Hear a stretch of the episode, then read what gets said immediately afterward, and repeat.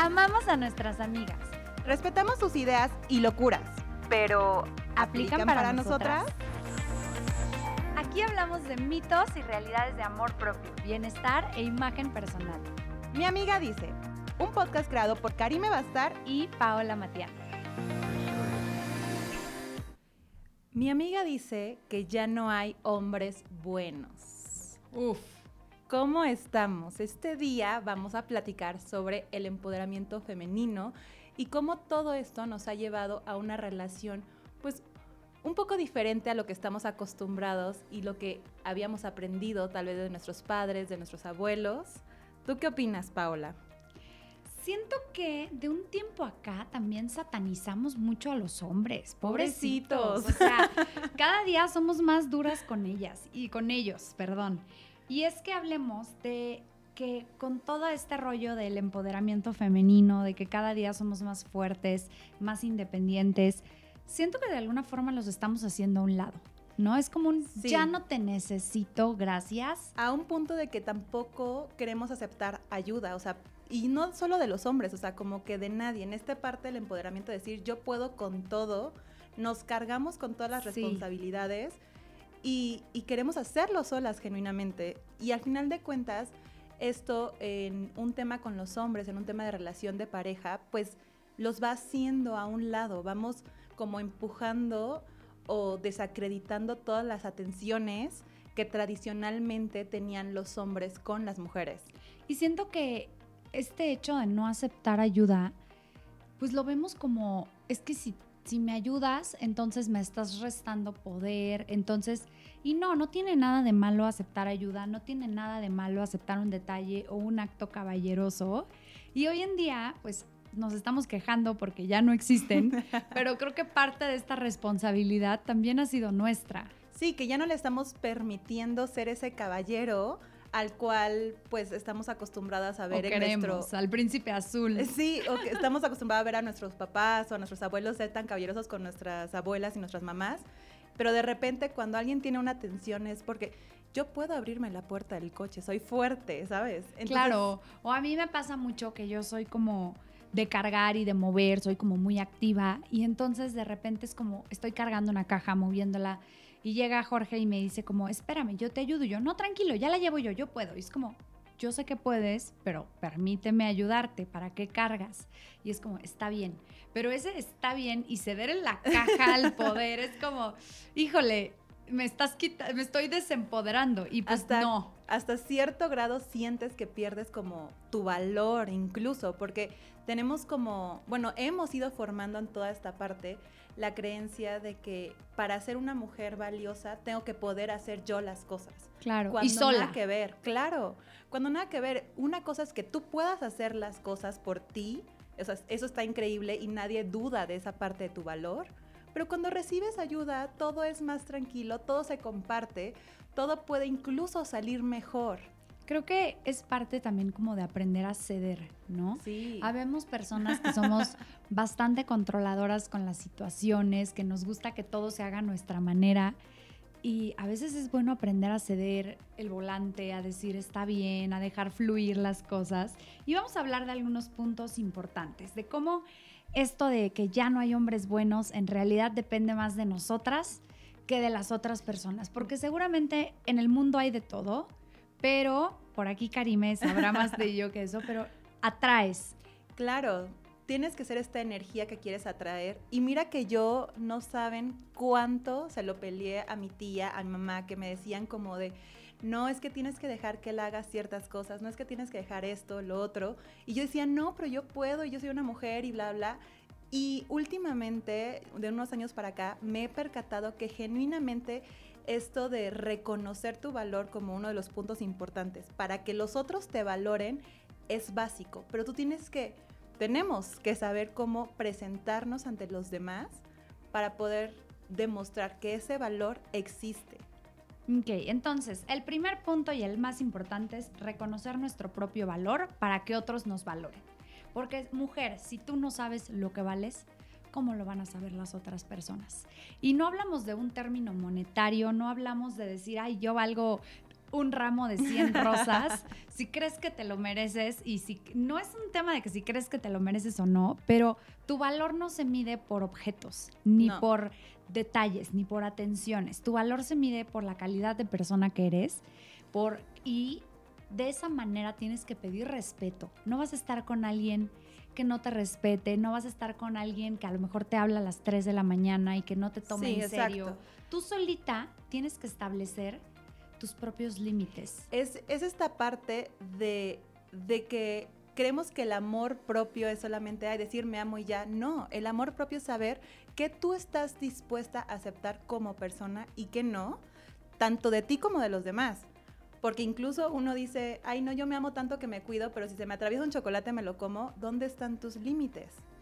Entonces es tanto para ti como persona con los demás saber qué en tu vida sí hace clic y qué no y respetarlo, porque muchas veces nos pasa, y no solo con los hombres, también con amigos y todos, que nos piden algo y no sabemos decirle no o no sabemos decirle, sabes que esto no va conmigo. Acabas nos cuesta mucho trabajo. Acabas de tocar un punto súper importante y es el saber decir que no a la mayoría de las personas les cuesta mucho trabajo decir que no. Oye, no gracias, no voy a ir a la fiesta. Oye, no gracias, no me gustó. Es algo muy difícil y la mayoría, sobre todo en México, la gente tiende a darle como más vueltas a las cosas con tal de no decirte que no. Y como mujer debemos tener bien establecidos nuestros límites y decir, a ver, si yo me amo, me respeto y quiero una relación seria, no le voy a contestar el teléfono a las 3 de la mañana porque a mí no se me hace prudente, porque no me gusta que interrumpa mi sueño, simple y sencillamente porque es mi time y estoy durmiendo y no te voy a contestar. Así está despierta y perfectamente lo puedo hacer, no lo voy a hacer. Entonces, como que cada una de nosotras tiene que poner sus límites y decir qué sí acepta, qué no acepta. Porque desde el inicio de la relación le estamos diciendo a un hombre cómo queremos ser tratadas, a lo largo de nuestra vida. Ese de, ay, luego le digo o luego va a cambiar, no pasa. No, y esto nos lleva al segundo punto. Por ahí hay una frase que a mí me encanta que dice, como te comportas, te contratan, refiriéndose al lenguaje corporal en entrevistas de trabajo, pero eso es tema de otro episodio, tal vez. Lo vamos a notar. pero vamos a hablar de cómo te comportas, te tratan. Y mi abuela decía que había que darse a desear. ¿Para qué? Para que el hombre fuera más detallista, más caballeroso. Y yo siento que eso no se ha perdido. No, yo siento que hasta, hasta cierto punto las mujeres hemos como en este, en este afán de libertad, porque yo también lo he hecho, en este afán de libertad, hemos como cambiado nuestro comportamiento tanto que ahora los hombres con los que nos estamos, eh, que estamos conviviendo constantemente, ya nos empiezan a ver desde esta libertad. Y en una experiencia propia lo puedo decir que hace un tiempo decidí hacer un experimento y dije, me voy a comportar como la dama así, salida Inalcanzable. Del, sí, no, no, salida del carruaje yo en princesa. Y para mi sorpresa, el hombre con el que salí en esa ocasión se comportó como el perfecto caballero. Era nuestra primera cita, fue increíble, pasó por mí, cenamos delicioso, me llevó a mi casa, no insinuó ni nada, ni la más mínima cosa. Nosotras mismas vamos dando pie a esas insinuaciones. Porque y todo esto es en el inconsciente. Claro, porque lo más chistoso es que luego eh, sí me siguió escribiendo, pero ya no volvimos a salir. Y cuando vi sus historias en Instagram, yo veía que él estaba en el desastre total, o sea, saliendo con todo el mundo. Y ahí me di cuenta que él sabía que quería, pues, alguien con quien pasársela claro, delicioso. No estaban en la misma sintonía. Exacto, pero como yo me comporté como la dama inalcanzable, él se comportó como el caballero. Dijera la abuelita. Y él se comportó como el caballero que es. Obviamente, a la media hora se dio la vuelta y se buscó a otra mujer que le diera el, disfrute que quería, pero es otra cosa muy diferente. Ahí es entender que cada quien quiere algo distinto. Pero al final de cuentas, yo me comporté y me presenté de una forma y él se puso a la altura totalmente. Y ojo, mujeres, aquí es súper importante tener claro lo que nosotras queremos y también ver lo que la otra persona quiere. O sea, si no se pone a la altura, si no se comporta según tus expectativas, que yo sé que a veces queremos al príncipe Disney y tenemos las expectativas muy altas, no está mal, no te conformes con menos, no aceptes relaciones que no te llenan por el simple hecho de decir, es que prefiero esto que no estar sola. Claro, ese es el punto 3, es al que vamos. Estén tus objetivos claros para tus relaciones personales. Y eso tiene que ver también con aceptar qué es lo que yo quiero y aceptar qué es lo que la otra persona quiere. Si tú quieres un caballero, les prometo existen. Pero entonces hay que comportarse como una dama. Y hay ciertos trucos por ahí que les vamos a contar. Yo me acuerdo, por ejemplo, que cuando empecé a salir con Jorge, pues él es hombre, hijo único, como que no está tan familiarizado con el tema de tratar a las mujeres en ese entonces. Y él no tenía la costumbre de abrir la puerta del coche. Al principio me va a matar si escucha este episodio. Pero entonces yo me subí al coche, perfecto, todo bien. Y a la hora de bajarnos, él se bajaba y yo no me bajaba, yo me quedaba en el coche. Entonces regresaba y abría la puerta, pero él como para decirme, ¿qué onda? ¿Por qué no te bajas? Y yo, muchísimas gracias. Y me bajaba del coche. Entonces, poco a poco le fui enseñando, le fui obligando a abrirme la puerta hasta que llegó un punto en el que ya era inconsciente, pero jamás tuve que decirle, ábreme la puerta del coche, porque hubiéramos entrado tal vez en una discusión por ahí que pues a nadie le gusta. Es un tema incómodo y no estamos aquí para educar a nadie pero hay ciertos trucos. Lo mismo pasa si tú llegas a una puerta, pues deja que la otra persona te abra y pasas. Te paras atrásito, esperas a que abran y pasas. Es como lo que decía Karime, el comportamiento. Compórtate como una dama y vas a tener un caballero. Hay hombres que viven en la luna, que son bien despistados, no lo hacen por mala onda, pero estos truquitos funcionan. ¿Tú tienes alguno que compartir? Claro, el tema de, por ejemplo, cuando no quieres tener como un acercamiento tan íntimo en los primeros en las primeras salidas, pues ahí el tema es, tienes que coquetear, pero tienes que coquetear usando tu propio cuerpo sin tocar a la otra persona, porque ya en el momento que tocas a la otra persona ya se vuelve, vamos Estás a dando interactuar, pie a claro. toque también. Pero si tú lo seduces tocando tu pelo o tú acariciándote el brazo, así tú solita con tu propio cuerpo, generas como esta, este interés en la otra persona, pero diciéndole, ojo. Aquí hay límites, hay distancia y esto es un tema de proxémica. Sana distancia. esto es un tema de proxémica. Si yo me acerco y veo que la otra persona se aleja, ojo, la otra persona quiere su distancia y todo esto acuérdense que sucede siempre en el inconsciente. Pero si yo me permito tocar a la otra persona, le toco el brazo, le toco la mano, pues estoy dando pie a que la otra persona de repente también me agarre a mí la mano, me, tome del brazo, me tome por la cintura. Entonces, ustedes analicen también su lenguaje corporal. Porque muchas veces entre el que sí, sí me gusta y tú dices, híjole, me muero de ganas por abrazarlo, por tocarlo, pero piensa si eso es realmente lo que quieres en ese momento o lo quieres más adelante. Y también se vale, porque incluso puede haber alguien aquí que diga, no, yo, yo solo estoy aquí para pasármela bien, para tener un buen rato, se vale. Lo importante es, como dijimos, tener claro cuál es tu objetivo en esta relación. Porque si es un hombre que tú lo ves y dices, ay, con este solo me quiero divertir, quiero Claro, y no se vale que, después digan, oigan, primero lo quería para divertirme y ahora lo quiero bien. Porque es muy difícil, no, digo que sea imposible dar ese salto. Pero cambiarle el tipo de relación. Claro, porque ya desde, desde un principio le dejaste en claro lo que querías. Y en cambio, cuando tú dices, no ando buscando una relación seria, pues mujeres no se permitan las relaciones divertidas. Enfóquense en lo que realmente quieren obtener. Sí, y eventualmente cuando se establezca la relación seria, van a poder evolucionar a una relación un poco más divertida, más suelta de de amistad, por claro, así decirlo. pero él ya te tomó en serio. Exacto, pero ya te tomó en serio y ya puedes evolucionar. Pero si no te toma en serio, evolucionar a que te tome en serio, ahí es donde empieza el es que ya cambiaste. Es que tú no eras así. Acuérdense que cada persona es diferente, no podemos obligar a alguien a que nos quiera y nosotras tenemos que saber reconocer dónde sí y dónde no hay futuro y decir, tener muy claro qué queremos para nosotras y decir, oye, yo me retiro porque esto no es para mí. Y está bien, ahí está tu amor propio, en decirle que no a las relaciones que no van con lo que estás buscando. Y yo creo que también es importante ya, como para cerrar esta parte de los puntos relevantes, tener claro que siendo mujeres fuertes, valiosas e independientes, podemos aceptar ayuda, detalles y eso no nos disminuye el valor en lo más mínimo. Al contrario, yo creo que el hecho de decir necesito ayuda nos hace personas más fuertes, ¿no? Yo creo que sí. Es esta parte de, de abrirnos a la parte vulnerable que tenemos todos los seres humanos y de decir, oye, con esto yo no puedo sola. O sabes qué, esto prefiero O acompañarlo con alguien sí más. puedo hacerlo, pero prefiero que me ayuden y también está bien. y vamos con esas cosas que nuestras amigas comúnmente dicen, mitos o realidades. Mi Wow. amiga dice, date cuenta si te quiere bien date o te cuenta. quiere mal.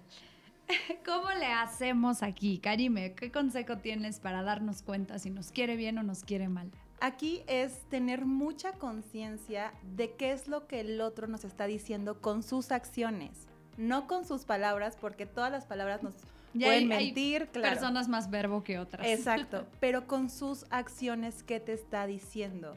Porque aquí el tema no es ni la distancia, no es el tipo de relaciones, si él realmente te está procurando, de qué forma te está procurando, cuándo te llama, cuándo no te contesta, Y es que eso es súper importante, Claro. te llama a las 3 de la mañana o te llama a las 2 de la tarde a para qué invitarte tipo de citas te Claro. lleva, claro, o sea, si te lleva como a las fiestas, si te lleva a cenar para que se conozcan mejor, y también eh, las palabras que usa al, al expresarse contigo y, Y cómo al se presentarte con los demás. Exacto, cómo se expresa cuando están los demás. Todo ese tipo de detalles que luego omitimos porque estamos tan enamoradas y decimos, no es que él es el que quiero, es que él es el perfecto, y no vemos realmente lo que la otra persona nos está mostrando. Sí, sí quiere una relación seria, sí quiere solo pasar el rato, o hay gente que incluso quiere una relación seria, pero no una relación como de largo plazo, sino dice, quiero como tener a alguien con quien estar o ahorita. que viven como muy no en el siempre. presente, ¿no? Porque luego también pasa que en la búsqueda de una relación seria, híjole, en la segunda cita ya le andamos diciendo al pobrecito cuántos hijos queremos tener. Entonces, es como baby steps para lograr algo formidable y sostenible a largo plazo. Y esto nos lleva al segundo punto. ¿Qué Mi dicen amiga nuestras dice- amigas? Mi amiga dice que idealizamos mucho las relaciones. Uy, totalmente. Todas tenemos en mente esta fantasía, este príncipe azul, el happily ever after. Y no siempre hay que saber que la realidad no siempre trae esta dosis de fantasía, que una relación real pues requiere de trabajo, de esfuerzo, de compromiso. Y de tomar la decisión de realmente esta es la persona para mí, con esta persona quiero convivir ah, en los próximos años que vienen, porque una relación seria a largo plazo debe considerar los años, porque muchas veces en esta parte del enamoramiento es cuando idealizamos a la otra persona, porque tenemos tantas hormonas recorriendo nuestro y cuerpo. tantas ganas de algo que tú solita te lo empiezas a crear en tu cabeza. Claro, que dices, no, es que él es perfecto y bla, bla. Y esa misma forma de idealizar a las personas nos evita ver los mensajes reales que nos está mandando. Y ojo mujer, no aceptes menos de lo que vales. Nunca. Nunca.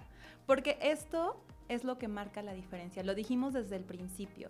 El tú tener tus límites, el tú saber qué es lo importante para ti, comunicárselo a la otra persona y que la otra persona lo respete, marca una diferencia y es en todo tipo de relación, o sea, incluso con amigos, con tus papás, con, tus, con tu familia, con cualquiera. Esta parte de saber que si yo estoy dando tanto amor, tanto compromiso, claro que tengo que recibir el mismo nivel de amor y de compromiso del otro lado. Y si no, pues es un punto de alerta.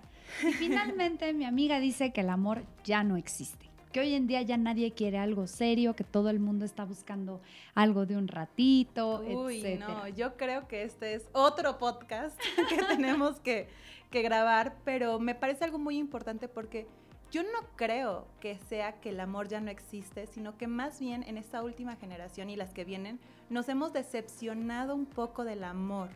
¿Por qué? Porque estamos viendo a nuestros papás divorciarse, a tanta gente de nuestra edad que se casa y al año o tan pronto se divorcian, que ya decimos, creo que ¿Para esto ya no existe. ¿Para qué me, me paso por este mal trago? Y yo creo que aquí tendríamos que ver cada quien qué definición propia tenemos del amor, qué Uy, sí. significado le damos. Porque para muchos el amor es algo muy romántico, muy idealizado, es que te traiga flores todos los días, es que, Que te grita diga a los 80 mi amor, mi bebé, mi princesa, exacto. Y yo, por ejemplo, para mí el amor es una decisión que Sí. uno toma todos los días. No todas las mañanas te vas a levantar enamorada de tu pareja y vas a decir, híjole, estoy vuelta loca por este hombre roncando aquí al lado de mí. Con los pelos parados. Claro, pero es una decisión que dices, hoy decido amarte, hoy decido darte lo mejor de mí y estás comprometida al amor que tienes con esa persona, contigo misma, con tu relación. Y acabas de decir algo hermoso que justo leí hace poco, que cuando amas a alguien no es porque esperas recibir lo mejor de esa persona, sino porque tú esperas darle lo mejor de ti a esa persona. El amor que le tenemos a la otra persona tiene mucho que ver con el amor que nos tenemos a nosotros mismos. No te estoy dando amor para que tú me des a cambio, Claro, no sé, lo no que te sea. amo porque me ames. ¿no? Exacto. Es te amo porque elijo eh, compartir contigo mi vida, elijo compartir contigo todo esto que quiero formar, todos estos sueños, pero tiene obviamente que ser mutuo. Entonces yo creo que el amor sí existe. Nos hemos decepcionado. Para ti, ¿qué es el amor? Uy, para mí el amor es que dos personas en su libertad decidan caminar juntos, decidan acompañarse en sus Y sueños apoyarse. apoyarse en sus proyectos, realmente ser un equipo que está para las buenas y está para las malas, porque volvemos a lo mismo, esta fantasía de que el happily ever after No siempre sucede. y O no es bueno, diario. Más bien se trabaja todos los Exacto. días, porque aquí no hay un final como tal, es un camino que recorrer. Entonces hay que verlo así, como que el amor es el camino y no la meta. Exacto, es un camino que tienes que tomar a alguien de la mano y decir, Órale, en las buenas y en las malas. porque malas va a haber muchas, buenas también va a haber bastantes, y la mayoría de los días van a ser tranquilos y normales. Y eso debería ser lo sano, ojo. No por aceptar amor vamos a aceptar cosas que no deben ser, pero eso ya es otro tema. Vamos a cerrar aquí este episodio. Nos ha encantado platicar con ustedes. Muchísimas gracias por sus y preguntas. vamos a amar leer en nuestro Instagram, arroba mi amiga dice punto MX, para ustedes qué es el amor y si los hombres buenos existen o no, que si están de acuerdo o no están de acuerdo en todo esto de que como te comportas, te tratan, etcétera. Nos encantará escucharlas. Bye.